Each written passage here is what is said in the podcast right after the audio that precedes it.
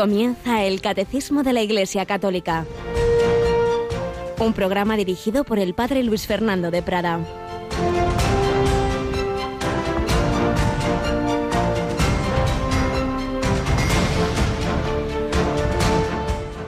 Dijo Jesús a sus discípulos, muchas cosas me quedan por deciros, pero no podéis cargar con ellas por ahora.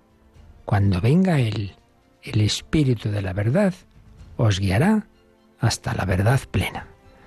Alabado sean Jesús, María y José, muy buenos días en este 12 de mayo de 2021, cuando estamos ya en las últimas semanas del tiempo pascual. Celebraríamos mañana en el calendario tradicional la ascensión del Señor, pero desde, desde hace años, por desgracia, al no ser fiesta civil, pues bueno, está trasladado al domingo y al siguiente domingo Pentecostés, culminación de todo este ciclo de tres meses, cuaresma, Semana Santa, Pascua. Los frutos de la redención son la comunicación del Espíritu Santo. Y acabamos de escuchar en el Evangelio de la Misa de hoy, como en esas conversaciones de sobremesa que estamos leyendo estos días en el Evangelio de Jesús con sus apóstoles en la última cena, les decía muchas cosas me quedan por deciros, pero no podéis cargar con ellas por ahora. Dios es el mejor pedagogo, no puede ser todo de golpe, ni la doctrina, ni, ni la forma de vida. El Señor nos va guiando. Pero también hay otra enseñanza muy importante. Jesús es la revelación del Padre, pero esa revelación no llega a su plenitud y no la podemos entender sin el Espíritu Santo que el Señor envía a su iglesia. Ahora no os puedo decir todo, pero el Espíritu de la verdad os guiará hasta la verdad plena, hasta la verdad plena. Por ello, sabemos que en la Iglesia pues tenemos esa asistencia del Espíritu Santo que nos recuerda, que nos hace entender bien, que profundiza lo que Jesús enseñó a los apóstoles, que en aquel momento no se enteraban de mucho. Pero luego después lo dice San Juan en muchas ocasiones. Entonces recordaron, entonces entendieron. Cuando llegó el Espíritu Santo, todo se iluminó. Pues también nosotros pedimos el Espíritu Santo, lo pedimos sobre cada uno de nosotros y lo pedimos sobre Radio María, porque, como bien sabéis, estamos en esos días especialísimos, la semana más intensa de Radio, en Radio María, que son estos días de la maratón en que ante todo queremos hacer esa carrera de amor, de oración, de invocaciones al Espíritu Santo. Realmente estamos pidiendo milagros. Yolanda Gómez, buenos días. Muy buenos días, Padre.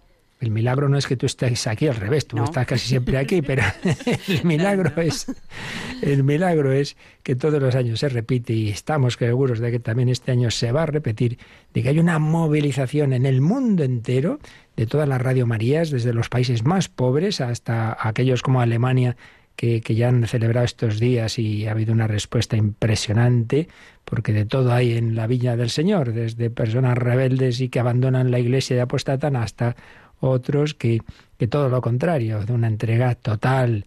Bueno, pues días de la maratón días en que os pedimos especialmente mucha oración, testimonios, ahora leeremos algunos, y también el, el, compartir cada uno lo que tenga, porque queremos ayudar a que Radio María nazca en otras naciones o se extienda.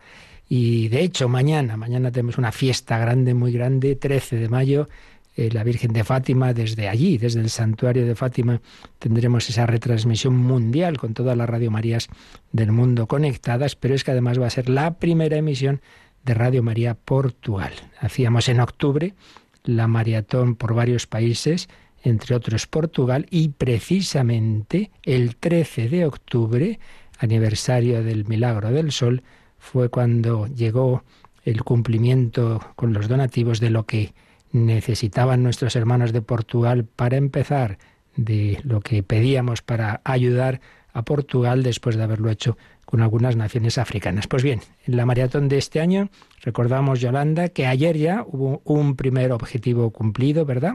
El objetivo de Gabón, ese ya se cumplió gracias a nuestros eh, oyentes, su generosidad, y estamos ahora con otro proyecto entre manos, Malawi. Así es, el primer objetivo de Gabón, España solo aportaba 50.000 euros y ese se cubrió ayer hacia las 12 del mediodía.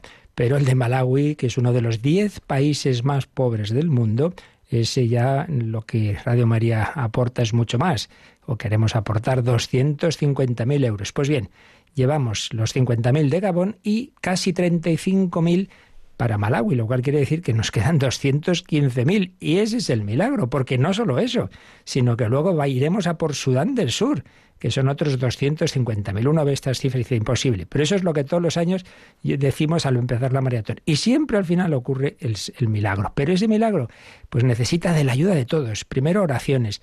Nos conmovía ayer Jean-Paul Calliura, este laico de Ruanda, que ha promovido el que podamos tener esos rosarios retransmitidos desde el santuario mariano de Quivejo, donde hubo unas apariciones, por supuesto reconocidas por la Iglesia, y nos decía que vive aún una de las niñas, entonces niña, soy religiosa, mm, que tuvo esas apariciones, Sor Natalie, y que está rezando por cada uno de vosotros, rezando por esta maratón. Pero es que además hay una comunidad de religiosas que cuidan de unos niños ciegos y nos decía que habían encomendado a esos niños que no tienen la vista física, pero tienen la fe, que rezaran por nosotros. Con esa retaguardia espiritual y de muchas otras personas que nos dicen que rezan, muchos conventos, estamos seguros de que se producirá de nuevo el milagro. Pero hace falta que tú, querido oyente, también pongas de tu parte, que reces, que se lo digas a los demás, porque lo importante es que sean muchas personas. Claro, estas cantidades, con la crisis económica que tenemos, pues no tenemos grandes donativos, pero, pero no sería nada difícil. Tenemos cientos de miles de oyentes, con que cada uno diera un euro, ya estaba. Por eso, Yolanda, pedimos a todos, ¿verdad?, que se lo comuniquen a los demás. Vamos a recordar también pues cómo se puede hacer el donativo, porque a través de internet ahora mismo puede ser y luego ya también a través del teléfono.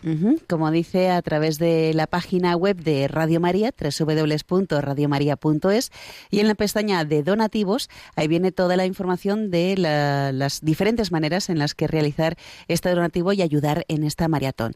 Pero también hay otra manera, más fácil también, que es el teléfono, el 91 822 8010, llamando a este teléfono 91 822 8010, pues les atenderán gustosamente los voluntarios que ya están ahí preparados para coger las llamadas y pueden hacer el donativo tranquilamente. Pues lo que no puede ser tranquilamente, sino que hay que correr esta carrera de amor, esta carrera de relevos, que se lo digas a todo el que puedas y si tú todavía no has hecho esa tu aportación, pues ya nos acaba de recordar Yolanda. En esa web de radiomaria.es, en la pestaña donativos, veréis muchas formas de hacerlo. Veréis los números de cuenta, preferir a los bancos que tome nota de esos números y vaya. Se puede hacer la transferencia por Internet, por tarjeta de crédito. Ahí está explicada esa pasarela de pago por el último sistema que se está extendiendo, el Bizum. Pero ojo, ojo, lo hagáis como lo hagáis, lo hagáis como lo hagáis, siempre hay que llamar a ese teléfono porque si no, no sabemos no tenemos sistemas para registrar inmediatamente esos donativos. Entonces llamáis y decís, mire, acabo de hacer este ingreso, lo he hecho por Bizum, lo he hecho por aquí, por allá, o lo voy a hacer ahora mismo que voy hacia el banco, siempre que sea seguro, de tanto. Y entonces nuestros voluntarios nos van enviando esas cantidades y entonces podemos ir haciendo ese recuento y por eso podemos deciros, pues llevamos tanto y nos queda tanto, que ya digo que, que llevamos en total 84.000 euros, que han sido 50.000 para Gabón y, 30, y casi 35.000 para Malawi. Por tanto, estamos en ese 215.000 euros que nos faltan para Malawi, pero si lo hacemos entre todos con oraciones, con pequeños o grandes donativos y, diciéndoselo a muchos, estamos seguros de que ese milagro se va a producir y nos encantaría, ayer nos lo decía Jean-Paul Calliura, mañana, 13 de mayo, poder ofrecer a la Virgen ese ramo de flores, ese regalo de, la, al Día de la Madre Celestial, el 13 de mayo, de decirle, ya está el proyecto de Malawi, una de las naciones más pobres del mundo, ya puede tener esa posibilidad de que en la capital, donde vive el 60% de la población, tengan Radio María. Fijaos algunos testimonios. Ayer llamó Johanna, de Inglaterra, porque Radio María se oye a través de Internet en el mundo entero. Me animé a colaborar con Malawi y os he ofrecido mi donativo a través de vuestra página web. También quiero compartir mi testimonio de agradecimiento. Vivo sola con mi hijo en un pueblo cerca de Manchester. Durante toda la pandemia me habéis acompañado. Me siento más unida. Escucho y rezo desde por la mañana el Santo Rosario, la Eucaristía, el resto de los programas. Soy una adicta a Radio María. Muchas gracias a todo el equipo. Y Valencia, donde ya sabéis que acabamos de adquirir una frecuencia que también la semana anterior os pedíamos ayuda para para el desembolso grandísimo que ha sido. Fijaos, un testimonio conmovedor porque es un hombre de 51 años que se quedó viudo hace un año con cinco hijos, cuatro de ellos pequeños. Y dice, me acaban de echar del trabajo. Y aquí tenéis mi donativo, 400 euros, parte de mi finiquito a Radio María. Hace un año me quedé viudo, con cinco hijos, sé que mi mujer está mejor que yo, el Señor sabe cómo hace las cosas y las hace bien. Yo también soy un converso. En mi casa no se oía hablar de Dios, pero me encontré con Él en una parroquia. Gracias, Radio María. Bueno, Yolanda, con testimonios así estamos seguros de que se repetirá el milagro, ¿verdad? Seguro que sí. Los pelos de punta me ha dejado, padre. Sí, hija mía, es que es que el Señor reparte sus gracias muchas veces en forma de cruz. Y bueno, el sacristán de San Ginés en Puchena, Almería, bueno, nos felicita por la maratón, también por ser el otro día la fiesta de San Juan de Ávila y también nos promete su donativo. Pues recordad, en esa página web radiomaria.es pestaña donativos. Y siempre y por supuesto el sistema más sencillo nada coger ese teléfono al 91 8 22 80 10 a partir de las 9 habrá voluntarios aunque ya veo que ya tenemos porque es que son tremendos estos voluntarios ya hay uno al teléfono bueno solo una línea así que ahora no es momento de llamar muchos pero bueno si alguien quiere decir es que es la hora que puedo pues venga puedes ahora mismito llamar y te va a coger el teléfono María Ángeles que te va a atender muy amablemente. La saludamos al 91 822 8010. Pues nada, vamos adelante con el Señor, con la Virgen María, testigos de esperanza, que llegue la esperanza, que llegue la alegría al mundo entero, que llegue a Malawi, que llegue a Sudán del Sur. ¿Lo vamos a conseguir? No, nosotros no, pero el Señor, pero la Virgen, seguro que sí. Esa es nuestra esperanza testigos de con el Señor, testigos de esperanza con la Virgen María. ¿Contamos contigo? Seguro que sí, a que sí, a que no nos vas a fallar, a que no le vas a fallar a la Virgen María.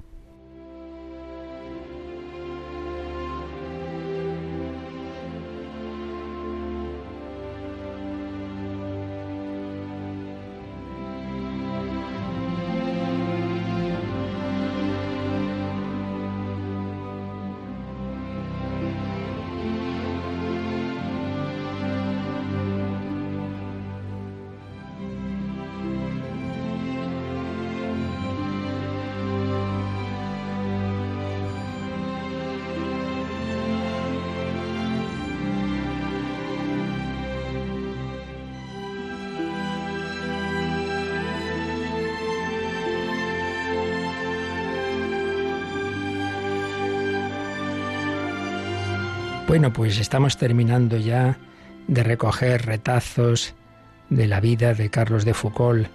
Ayer recordábamos ese momento duro de crisis, enfermedad, sensación de fracaso, soledad, pero cómo el Señor a través de todo ello le fue purificando, le fue iluminando y cómo fue entendiendo ese misterio de la cruz. Cuando nos parezca que estamos en situaciones que nuestra vida no vale para nada, recordemos ayer terminábamos eh, leyendo algunas palabras que él mismo escribía cuando pensaba, bueno, también alguien diría que Jesús perdió el tiempo en esos años oscuros de Nazaret o en la cruz, y sin embargo juzgó que hacía mucho más quedándose en ese silencio. Y el padre Ubelín, aquel su director espiritual y sus cruces, y el bien que su enfermedad le impide hacer. Pero es que Dios estima que se hace más estando con Jesús en la cruz, con Jesús en la cruz.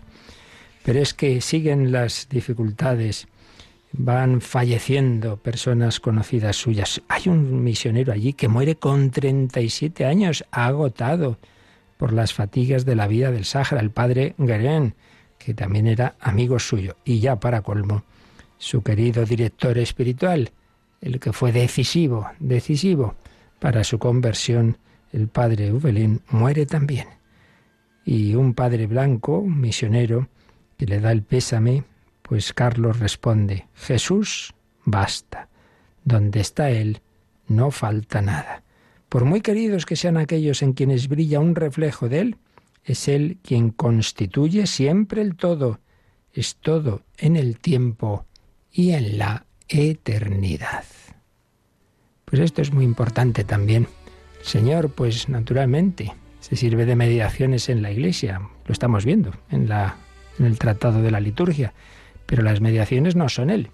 Por eso, pues van pasando las personas, el Señor nos ha traído al mundo y nos ha educado a través de nuestros padres, pero también pasan y de otras, otras personas, profesores, catequistas, sacerdotes, que van falleciendo, ese director espiritual que ya no tienes, son las personas que, las que Dios, a través de las cuales Dios nos ha iluminado, pero no hay que olvidar nunca que en último término es a Él al que tenemos que dirigirnos y por eso esos andamios que nos ha puesto para el edificio de la santidad luego los va retirando.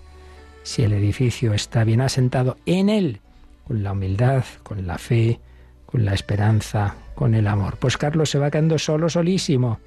También un militar que le ayudaba, el coronel Laperrin, pues vuelve a Francia, se queda solo. Y recuperado de esa enfermedad en la que le ayudaron los tuaregs con gran caridad, pues les acompaña cuando por motivos del tiempo estos hombres que son nómadas se van hacia una zona alta, a casi 3.000 metros de altura, y allí en el frío y la tormenta se va a buscar a las almas de las que se ha hecho pastor vagabundo.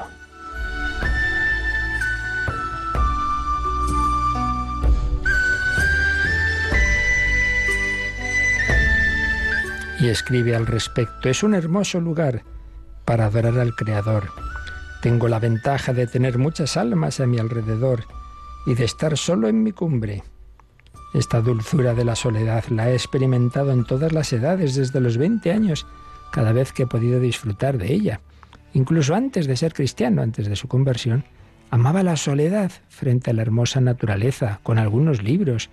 Con mayor motivo debo apreciarla cuando el mundo invisible y tan dulce hace que en la soledad uno no se sienta nunca solo. El alma no está hecha para el ruido, sino para el recogimiento.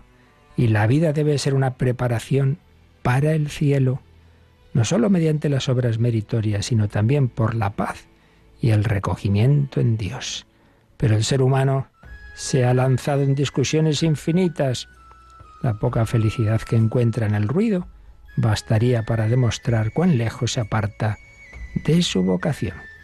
Pues precisamente estamos hablando de cómo la liturgia es un pregusto del cielo. Y aquí nos decía Carlos de Foucault que también esa vida de silencio, de oración, debe ser una preparación para el cielo por la paz y el recogimiento en Dios. Qué equivocados los caminos en que la mayor parte de los hombres de nuestro mundo occidental buscan la felicidad, más, más, placeres, actividades, lío, juerga, y eso deja el vacío, camino está dentro. Ya lo descubrió San Agustín hace muchos siglos. Te buscaba afuera y estabas dentro de mí. Nos hiciste, Señor, para ti y nuestro corazón estará inquieto hasta que descanse en ti.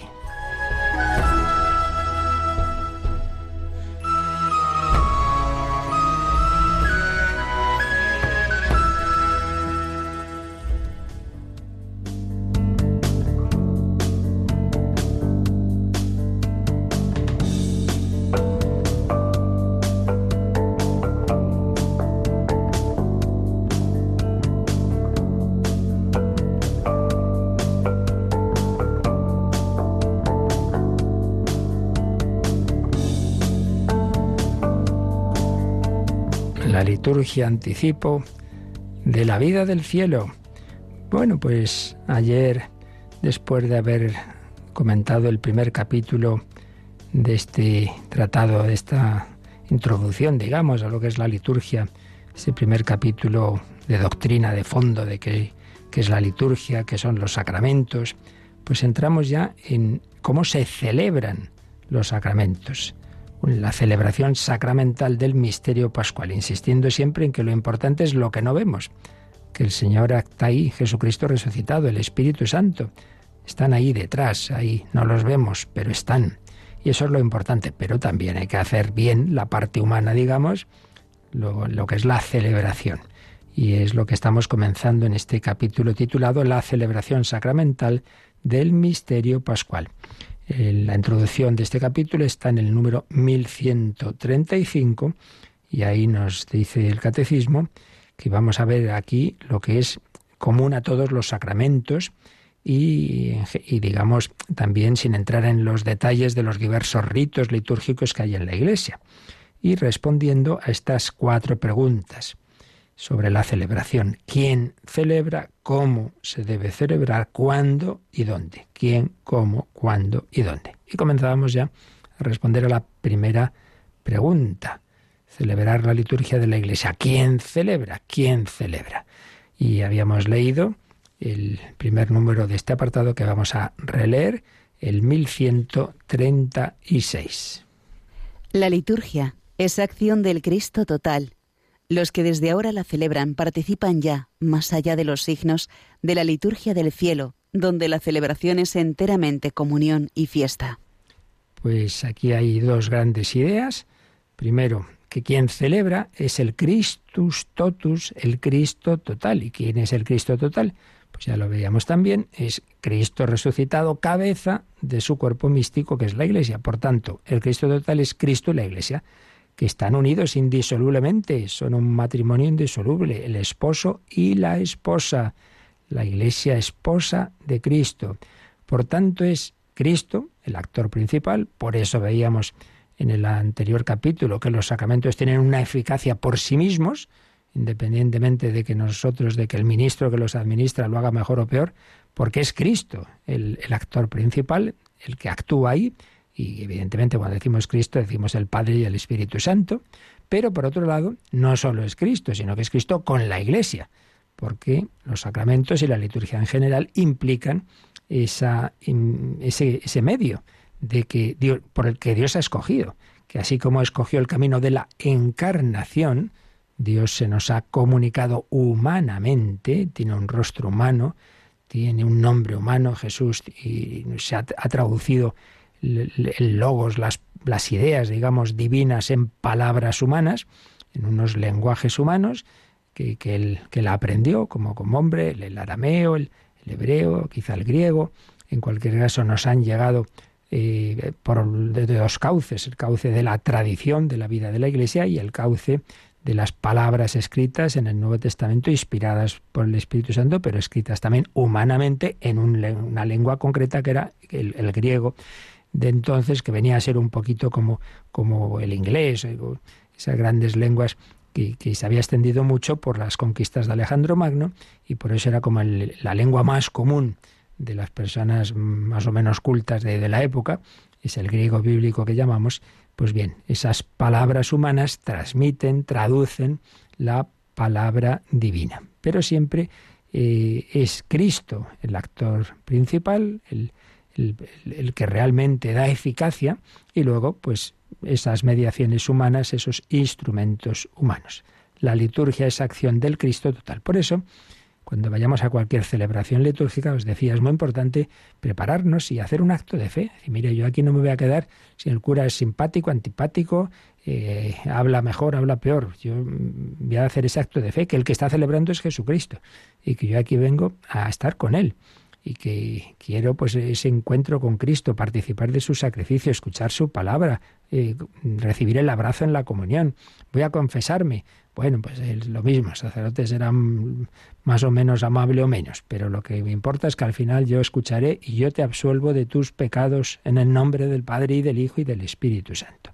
Primera idea, pues, que la liturgia es acción del Cristo total. Y segunda, que esta liturgia mm, que vemos, en realidad es participación de una liturgia que no vemos, la liturgia del cielo. Y poníamos ese ejemplo, ¿no? Esto es como una sala de un, de un gran edificio en el cual mm, no cabemos todos en la misma sala, entonces está dividida la celebración de, una boda, por ejemplo, en distintas salas y, cada uno, pues estamos en un, un, grupito en una sala, pero realmente todos unidos en la celebración de la boda de, este, de estos esposos. Bueno, pues esa celebración está en el cielo. y nosotros somos admitidos a una sala en esta parroquia y vosotros os reunís en ese otro sitio, en esa iglesia, en esa catedral, en esa capillita. Son distintas, eh, distintos locales unidos, unidos, no por unas cámaras de vídeo, sino por el Espíritu Santo, participando de la liturgia del cielo.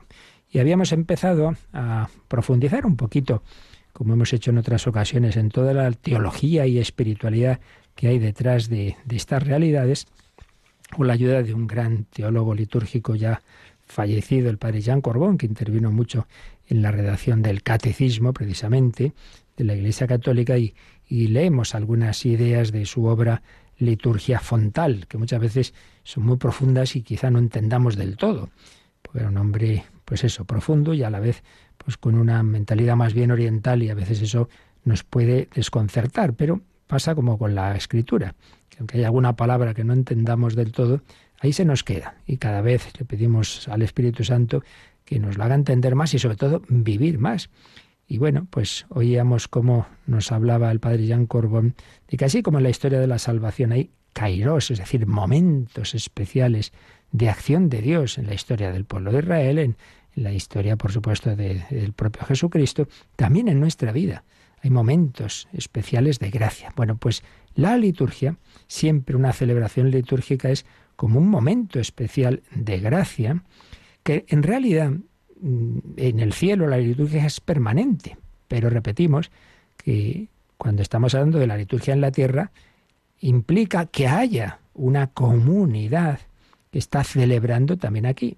Y eso no es permanente, claro, no podemos estar todo el día en la iglesia celebrando, ni debemos, porque estamos en este mundo y hay que hacer pues todo, vivirlo en el, en el Espíritu Santo, pero no solo lo que es la celebración litúrgica. Otra cosa es que toda nuestra vida debe ser alabanza de Dios. Pero luego hay momentos especialmente y exclusivamente dedicados a esa alabanza. Y eso son las celebraciones litúrgicas.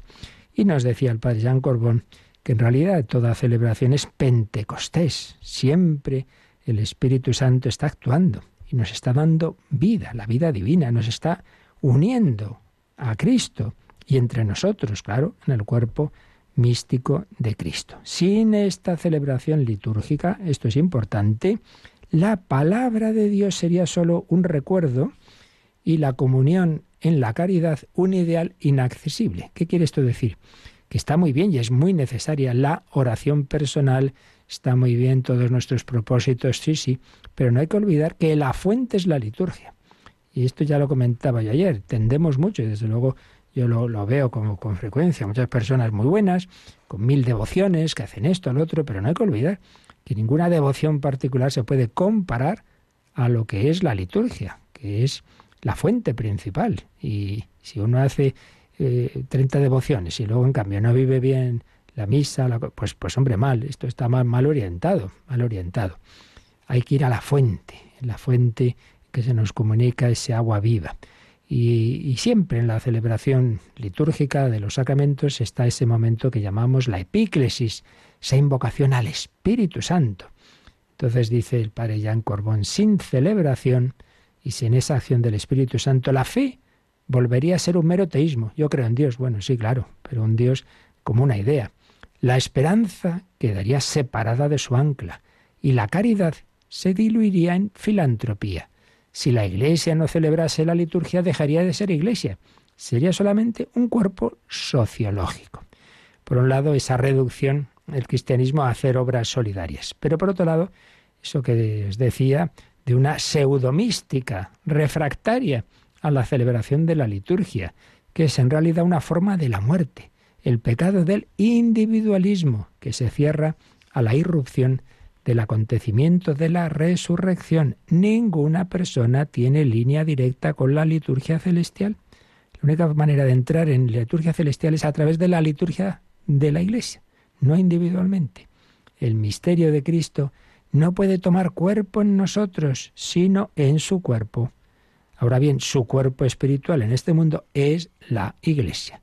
Allí donde la Iglesia celebra la liturgia, allí está el Espíritu del cuerpo de Cristo. Por eso, Pretender vivir de Cristo resucitado sin pasar por la celebración eclesial de la resurrección es una contradicción. ¿Cómo vivir la comunión con el Señor cuando se está en una actitud de aislamiento y de ruptura con Él? ¿Cómo ir al Padre si se desprecia el camino abierto por Él? Hay ese espiritualismo desencarnado que se engaña sobre el hombre y sobre Dios porque desconoce la humanidad de Cristo. No, no, si yo ya me las arreglo a solas con Dios, pues muy bien, te olvidas de que Dios ha hecho hombre y prolonga su encarnación en la iglesia y dentro de la iglesia especialísimamente en la liturgia. La humanidad real del Señor, la de Jesús, es la que se nos da en la asamblea. Esto es mi cuerpo, esto es mi cuerpo. Fijaos en que ya al principio ya había los primeros cristianos pues quien quien mm, desertaba de la asamblea, una expresión de la carta a los hebreos, Hebreos 10, 25, quien, quien se, se quedaba en ese plan individualista. Vamos a pedir al Señor, vamos a pedirle que, que, nos demos cuenta de que la esposa, la novia del Cordero, la iglesia, es de la que, de la que somos miembros. Hay que vivir en esa comunión, que no quita que luego hay una relación siempre personal de cada uno con el Señor, pero, pero en esa comunión de la Iglesia que se hace especialísimamente patente en las celebraciones litúrgicas. Pidamos estrechar ese matrimonio que empezó en el bautismo, esa unión con el Señor, que empieza en el bautismo y que se va profundizando en cada sacramento y especialmente en la Eucaristía. En cada celebración eucarística es para renovar tu alianza con el Señor. Y en la comunión es como ese beso, como ese abrazo con Cristo. Seamos buenos hermanos, amigos, pero sobre todo respondamos a nuestra vocación de desposorio con Cristo a través de su iglesia, que es su, su, novia, su esposa.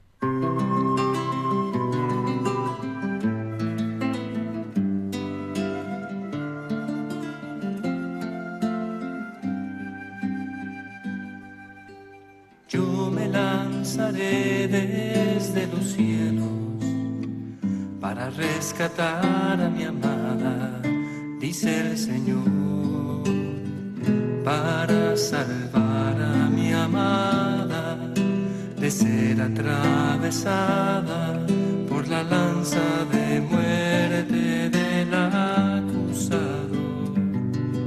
Mi amada me había abandonado, me había rechazado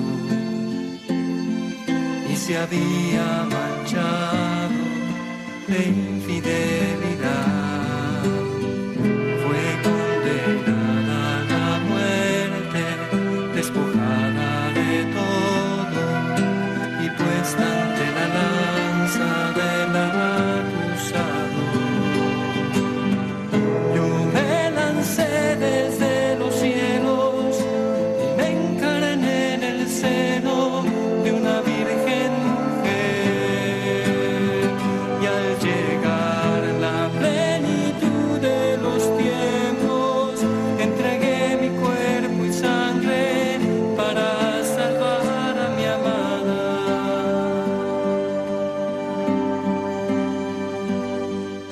y la lanza que estaba destinada al corazón de mi amada en mi costado donde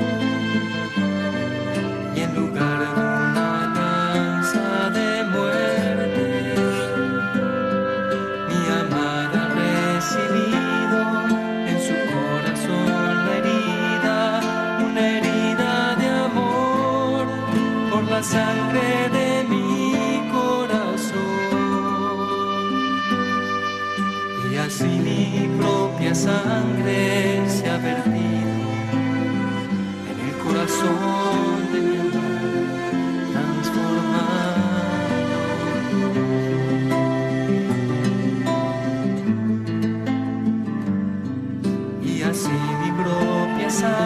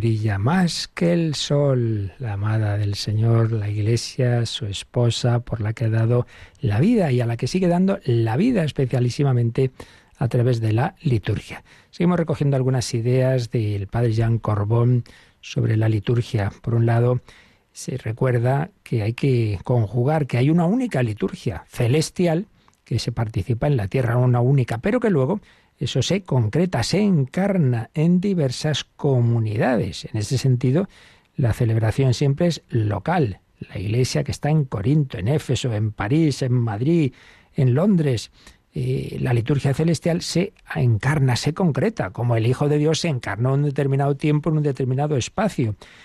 Por ello, pues es necesaria esa comunidad que celebra de una manera concreta, pero sabiendo que en realidad es la misma liturgia en lo esencial en el mundo entero. Y luego, pues nos habla de ocho eh, aspectos, ocho elementos constitutivos de todas las celebraciones, unos más importantes que otros, que a veces no del todo se dan, pero en lo esencial sí. ¿Cuáles son estos elementos? Según el padre Jean Corbón, que constituyen la celebración liturgia. En primer lugar, una asamblea, una asamblea de bautizados, muchos de ellos confirmados, y en muchos casos también, y este sería el segundo elemento, otros ordenados, es decir, los ministros. Asamblea de bautizados, luego algún ministro, al menos un ministro ordenado para ese servicio, si no, no estaría plenamente significados el Espíritu Santo y la esposa, puesto que la esposa, la iglesia, Jesús la ha hecho jerárquica y hay distintos ministerios y distintas vocaciones en ella. Asamblea, ministros, y dice que no basta con que dos o tres se reúnan en su nombre para que Cristo viva con ellos la celebración de la liturgia. Una cosa es lo que dice Jesús, donde estén dos o tres reunidos en mi nombre, estoy yo en medio de ellos. Una cosa es la oración, oración comunitaria, vamos a rezar juntos un rosario, eso es estupendo, pero es distinto. Eso no, no por eso ya es liturgia. La liturgia son determinadas acciones la que son fundamentalmente los sacramentos y otras acciones litúrgicas, pero que, que la Iglesia hace de una manera, digamos, oficial y apoyada en la palabra de Dios. Es distinto, no necesariamente toda celebración comunitaria, toda oración comunitaria es celebración litúrgica. Asamblea, ministros, palabra de Dios es siempre un aspecto fundamental. De una manera o de otra, siempre está la palabra de Dios. Obviamente, en la Santa Misa, pues esa liturgia de la palabra, pero también en los demás sacramentos, salvo casos de urgencia que, que, una persona, pues eso, sobre todo en caso de, de gravedad o de, de, peligro de muerte o que está ya muriéndose, claro, ahí va uno a lo esencialísimo, pero de suyo siempre debe haber palabra de Dios, proclamada por un ministro de la palabra, escuchada por la asamblea, meditada, guardada en el corazón. Cada celebración es como un nuevo Pentecostés, en que el Espíritu Santo nos recuerda las palabras de Jesús. Palabra de Dios, palabra de Dios. Pero una palabra de Dios que se convierte en palabra de la Iglesia, no mis palabras subjetivas, sino el verbo de vida cuyo cuerpo es la Iglesia. Por ello, palabra de Dios acogida en la Iglesia, vivida en la tradición de la Iglesia, no que yo ahora de repente, 20 siglos después, descubro una interpretación totalmente distinta a la que la Iglesia siempre ha hecho, como si aquí apareciera el, genio de los genios y ahora, al cabo de 20 siglos, nos enteramos de lo que nos quiso decir Jesús. Asamblea, ministros, palabra de Dios, palabra de la Iglesia. Quinto elemento, acciones simbólicas. Claro, ya lo hemos dicho, que la dinámica sacramental, Dios actúa a través de acciones, a través de, de elementos materiales, el pan, el vino, el agua, el aceite, etcétera. Acciones simbólicas, transfiguración del cuerpo de Cristo, y para ello, para esa transfiguración, es necesario que todo el hombre que es cuerpo esté implicado. Somos muchas veces también abstractos racionalistas, bueno, en los países latinos mucho menos, más bien en los nórdicos, ¿no? Así las filosofías alemanas muy, muy abstractas, estilo Hegel y tal. No, no, no, no, no. La liturgia implica a todo el ser humano, también la sensibilidad. Hombre, que tenemos cuerpo para algo, así que no tengamos ningún complejo de decir, no, no, pues, pues quiero besar esta imagen, etcétera. Todo el cuerpo está implicado. Dios se ha hecho carne. Pues también la gracia de Dios se encarna, se encarna una celebración meramente cerebral puede ser una autosatisfacción intelectual o emocional. La celebración integral de la liturgia se proyecta en, todas las dimensiones de la persona y de la comunidad. No se trata solo de pensar o sentir, dice Jean Corbón, el pensamiento y el sentimiento crean ídolos. Solo el símbolo en acción hace entrar en el misterio. Y en este sentido también señala un elemento que a veces no tal como tal no siempre puede hacerse, pero que siempre es ideal, que es el canto. No solo decir, rezar en alto, sino que cuando se canta y se canta en unidad, en armonía, es indudable que eso refleja mucho más lo que lo que es la liturgia celestial. Ahí están los ángeles cantando muy bien. Bueno, aquí nosotros ya veces cantamos mal, pero la idea es esa, que todo nuestro ser, al cantar, se proyecta mucho más toda la persona, todas las dimensiones de la, de la persona, el canto. Y luego ya, finalmente, que hay unos elementos estructurales de la celebración, un determinado espacio y un determinado tiempo. Claro, ya decimos, esto si se encarna, se tiene que encarnar en, en un espacio y en un tiempo. En nuestro mundo, pues todo es espacio temporal celebramos esto en tal iglesia, en tal lugar y en tal tiempo. Y eso ya lo veremos, los tiempos litúrgicos, eh, a nivel de, las horas, por ejemplo, de laudes, vísperas, a nivel del día de la semana, pues no es lo mismo el domingo que los demás, a nivel de, los tiempos del año, pues no es lo mismo la cuaresma que el adviento, que el tiempo ordinario, etc. Así pues, ocho elementos, ocho elementos, unos más importantes que otros, pero que idealmente siempre deben estar en una celebración la asamblea de bautizados, al menos un ministro, la palabra de Dios, palabra de la Iglesia, acciones simbólicas, canto, espacio y tiempo. Ocho elementos que se constatan, por lo menos en, el ideal y en las mejores celebraciones, en toda la práctica universal de la Iglesia y de todas las tradiciones litúrgicas, de una manera o de otra, pero siempre. Hay una comunicación entre personas, grupo, palabra, gesto, espacio, tiempo. Todo eso es asumido por el Señor Jesús y movido por su Espíritu Santo. Y eso lo hace eficaz. Son así, pues, celebraciones de la liturgia que nos vienen del, del Señor para introducirnos en su vida divina, en la Santísima Trinidad, y que nos unen a esa liturgia celestial, la liturgia celestial esos cánticos eh, permanentes que se dan en el cielo. La liturgia es acción del Cristo total, la cabeza y los miembros participando de la liturgia del cielo. Y esto de la participación en la liturgia del cielo es lo que veremos ya el próximo día, pero vamos a terminar, Yolanda, leyendo, aunque sea para que nos quede ahí el este pregusto de la liturgia celestial, digamos, leyendo el siguiente número, que ya digo, ya lo explicaremos, el 1137, para que nos quedemos ya con esa con esa profundización o con ese deseo de profundizar, mejor dicho, en que toda celebración litúrgica en la tierra es participación de la liturgia del cielo. El Apocalipsis de San Juan, leído en la liturgia de la Iglesia, nos revela primeramente que un trono estaba erigido en el cielo y uno sentado en el trono, el Señor Dios. Luego revela al Cordero, inmolado y de pie, Cristo crucificado y resucitado, el único sumo sacerdote del santuario verdadero, el mismo que ofrece y que es ofrecido, que da y que es dado. Y por último revela el río de agua de vida que brota del trono de Dios y del Cordero, uno de los más bellos símbolos del Espíritu Santo. Bueno, pues os animo para el próximo día a leeros, mm, a mirar el Apocalipsis, porque ciertamente ahí nos encontramos diversas descripciones simbólicas, como es todo el Apocalipsis, pero simbólico no quiere decir que sean cuentos chinos, subjetivos, ¿eh? quiere decir una manera de expresar verdades, realidades teológicas, y en este caso, pues que el, cielo no es ahí la gente aburrida, el descanso eterno, hay todos en un sofá sin saber qué hacer, no, no, nada de eso, es una vida permanente, es, un, es una fiesta permanente, es un banquete que no termina nunca, y ahí nos habla este número pues claro, los tres actores principales, el Padre, el Hijo y el Espíritu Santo natural.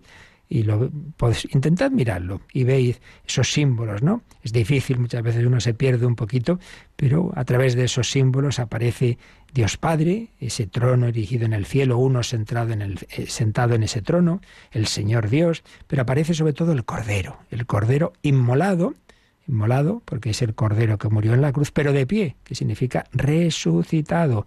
Él es el verdadero sumo sacerdote de esa liturgia celestial. Y luego, símbolos del Espíritu Santo, y concretamente aquí nos ha recordado el agua, el agua viva, el río de agua viva que brota del trono de Dios y del Cordero. ¿Qué significa? Pues que el Padre y el Hijo nos envían al Espíritu Santo y recibimos esa agua viva en la celebración de la liturgia. Bueno, pues ya lo veremos con más calma. Hoy, pues así como un poquito, como abrirnos el apetito para que vayamos a la liturgia pensando, madre mía, yo aquí me parece que no veo más que esto, lo otro, aquí el cura, esta señora que está allí, no sé qué, que no, que no, que aquí hay mucho, mucho escondido, muy profundo, muy grande.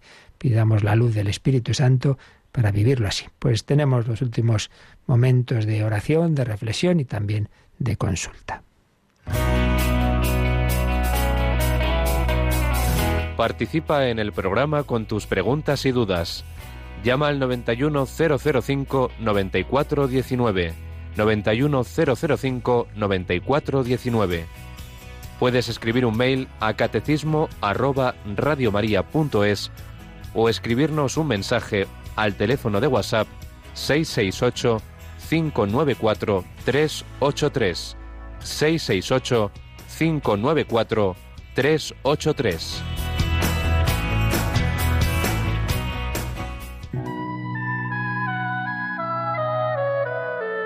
of me.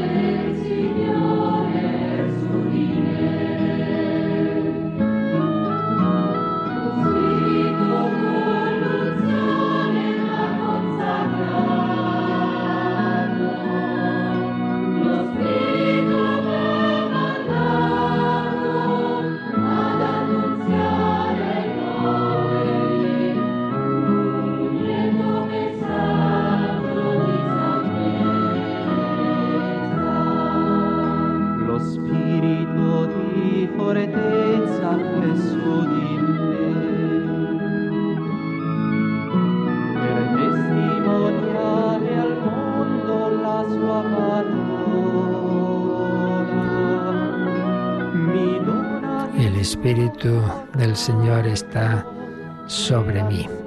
Nos preguntaba alguien, a ver si ponemos nombre y de dónde escribir siempre mejor. Teníamos aquí un mensaje enviado desde el móvil de alguien que pregunta, ¿cómo llega mi oración a Dios? ¿No estoy perdiendo el tiempo? Pues no, no. Es justo con lo que nunca se pierde el tiempo. Con otras cosas perdemos mucho el tiempo, con la tele y muchas cosas que hacemos no sirven para nada. Pero la oración nunca es perder el tiempo, porque todo lo que nos une a nuestra fuente, a Dios nuestro Señor, eso siempre es bueno, siempre nos alimenta. ¿Cómo llega mi oración a Dios? Bueno, es que en Él vivimos, somos y existimos, está más cerca de nosotros que nosotros mismos, así lo han descubierto pues todos los conversos que buscaban, buscaban, buscaban y de repente se han encontrado que Dios estaba ahí en ellos, tocando su corazón de una manera o de otra. Entonces, cualquier forma de, entrar en diálogo, de dirigirse al Señor, pues está bien, porque es como si un bebecito, pues como, pues nada, pues llora, pues vale, pues se va, claro, según va madurando va sabiendo hablar mejor. Entonces también hay toda una educación de, la oración, una pedagogía de la oración. Por eso la cuarta parte del catecismo es sobre la oración, que ya ha sido aquí explicada el Padre Miguel Ángel Morana y lo, lo tenemos en, nuestros archivos, en el podcast, etcétera, y muchos programas que tenemos de oración. Maestro, enséñanos a orar. Pero bueno, básicamente uno, primero, eso, que cualquier forma de elevar el corazón a Dios siempre es buena. Segundo, que Jesús nos ha enseñado a orar. Entonces, el Padre nuestro, claro, ya mm, es una educación de cómo es Dios y cómo dirigir, dirigirnos a Él. Y precisamente la cuarta parte del catecismo, en su segunda sección, va explicando el Padre Nuestro, cómo orar. Tercero, lo que estamos diciendo, la liturgia. Pues la mejor oración es la oración litúrgica, pues como en la liturgia tenemos de todo tipo de oración, de pedir perdón, de pedir ayuda, de invocar al Señor, Señor ten piedad, de glorificarlo, gloria a Dios en el cielo y en la tierra paz, de decir santo, santo, santo, en fin, tantas y tantas oraciones que, que tienen ese, esa garantía de, de, que expresan la fe y que, y que tienen la promesa del Señor, pedid y se os dará, pedid y se os dará. No, no se pierde el tiempo. Y unir esto, lo que es como más personal, más espontáneo, digámoslo así, con lo que son estas oraciones que nos enseñó el Señor, que están inspiradas algunas en, el, en la Sagrada Escritura, como el Ave María, en buena parte, y, luego en la tradición de la Iglesia, ¿no? Que, tienen cuando tienen esa aprobación o incluso recomendación, como puede ser el rosario, etcétera, nos dan la garantía de que, expresan perfectamente la fe y por tanto es seguro que llegan al Señor. Unir eso, mm, digamos, la oración más eh, litúrgica y más garantizada con la espontaneidad. Y por eso decía Santa Teresa mm, esa preciosa descripción de la oración, tratar muchas veces estando a solas con quien sabemos que nos ama. Unir oración personal más espontánea con la oración más litúrgica, que no quiere decir formal, no, no, hay que hacer la vida. Por eso hay que meditar el Padre Nuestro y todas las oraciones de la misa, etcétera, para no decirlas como un loro. No, no, hay que saber lo que decimos. Pero en cualquier caso, de una forma o de otra, todo eso nos va uniendo al Señor. No se pierde el tiempo. Si tú perseveras, ya lo verás, tu vida cambia. Y había también otro correo que tampoco sabemos de, de, quién. ¿Qué piensa la Iglesia sobre el exceso de población? Bueno, cuando se preguntan estas cosas, ¿qué piensa la Iglesia? ¿A qué se refiere exactamente piensa la Iglesia? Eh, la Iglesia no, como tal no da opiniones de mil cosas que hay. No, no. La Iglesia su misión es enseñar lo que transmitir la enseñanza de Cristo. Otra cosa es que luego están esos documentos de doctrina social de la Iglesia en que se, se aplican, se intenta iluminar las diversas realidades del mundo, de la sociedad, desde las verdades que, tenemos en la revelación, ¿no? Y, bueno, pues ahí pues hay que ver en cada caso, ¿no? Eh, porque a veces, claro, también son realidades cambiantes. Pero claro, primero que hay que decir es que el exceso de población como tal, si eso es así o no, es un tema científico, pues claro, ahí como tal la Iglesia no opina. Lo que la Iglesia nos dice es, ante tal circunstancia, qué es lo que es moral y lo que no. Ahora bien, dicho esto, o sea, lo que está claro es que lo que la Iglesia dice es que lo que no se puede en cualquier caso es, ah, pues como hay demasiada población, pues nada, hay que fomentar el aborto, la anticoncepción. No, claro, de eso no. Pero hay que añadir otra cosa, ¿eh? que en esto hay mucho cuento chino y eso se ha demostrado más de una ocasión que hace ya bastantes años hubo un tipo de informe sobre el exceso de población. Nada, que, que estaba muy manipulado, porque realmente hay recursos más que suficientes para toda la humanidad. El problema es que están horrorosamente mal repartidos. Ese es el tema, ese es el tema. Que, que, que, que, se tiran, se tiran, y todos lo sabemos, se tira toneladas de comida en los países ricos y en otros se mueren de hambre. Ese es el problema. Y que luego, como nos contaba precisamente ayer fuera de antena, pues nuestro invitado Jean-Paul Callijura, pues, pues como en tantos países africanos hay guerras que pensamos que son por, por, por, ideologías, por religión. No, no, no. Son porque desde los que venden, las naciones que venden, que vendemos armas, se dan a un grupo y a otro, porque ese es nuestro negocio, que se peleen entre ellos. Y así pasa, con la corrupción y la muerte, y así luego, claro, hay una pobreza y, no, no, pero el problema no es que haya demasiada gente, el problema es que aquí vamos a lo nuestro, a sacar el dinero, y entonces, pues no, no, no se distribuye los medios como, como se debería. Una buena agricultura y con todos los medios que existen hoy día da suficiente para la población. Pero bueno, en cualquier caso ya digo que esto ahí entra en muchos factores, pero lo que a la Iglesia le compete es el tema moral. El tema moral es que no se puede ni se debe intentar solucionar el supuesto problema eliminando población, por un lado, y por otro lado, que hay que compartir y que hay que hacer que los recursos lleguen a todos. Bueno, por ahí va la cosa. Muy bien, pues lo dejamos y mañana, Yolanda, mañana la etapa reina. ¿A ti te gusta la bici? Pues sí, sí, me gusta. Pues ya sabes que en todas las grandes carreras, ¿verdad? El Giro, el, el Tour, hay una etapa en el Tour, me acuerdo, ¿verdad? Cuando cuando Indurain y tal, que si, que si el Tourmalet, que si los Alpes, que esos días tremendos, ¿verdad? Que uno dice, ¿cómo no se mueren estos pobres? ¿no? Cierto. Pues mañana, etapa reina de la maratón, desde las 8 de la mañana. Mañana no tenemos catecismo porque 13 de mayo, día grande, muchísimas horas, muchísima oración y esperamos que se haga ese milagro para regalar a la Virgen de Fátima el proyecto de Malawi. Pero para ello, y, empezar ya con el de Sudán, para ello hace falta que hoy ya la preparación de la etapa reina, ¿verdad? Así que recordamos ese teléfono que ya están nuestros oyentes, que hay que tomar el relevo, que hay que hacer posible que llegue a Malawi nuestra ayuda. Y recordamos ese teléfono para tus donativos. 91 822 8010. Y ya sabéis que también en la web radiomaria.es, pestaña donativos, tenéis todas las formas de, colaborar en esta campaña de amor, precisamente para países africanos, para uno de los más pobres del mundo, Malawi, que no les falte la palabra de Dios, que a la vez es una forma, como nos explicaba Jean Paul, una forma de, de, de, educar en el compartir, de organizar la caridad, etcétera, etcétera. Ahí tenéis muchas formas de hacer el donativo, pero siempre comunicando al teléfono 91 822 8010, comunicando el donativo que habéis hecho o que vais a hacer para que sepamos cómo va la colecta. Vamos a por, a por ese objetivo de que llegue Radio María a Malawi si tú nos ayudas. Díselo a todo el mundo. Pedimos al Señor su bendición. La bendición de Dios Todopoderoso, Padre, Hijo y Espíritu Santo, descienda sobre vosotros. Alabado sea Jesucristo.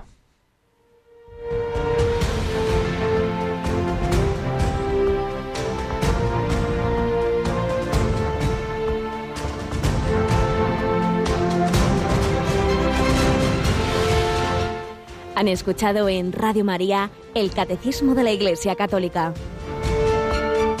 Un programa dirigido por el Padre Luis Fernando de Prada.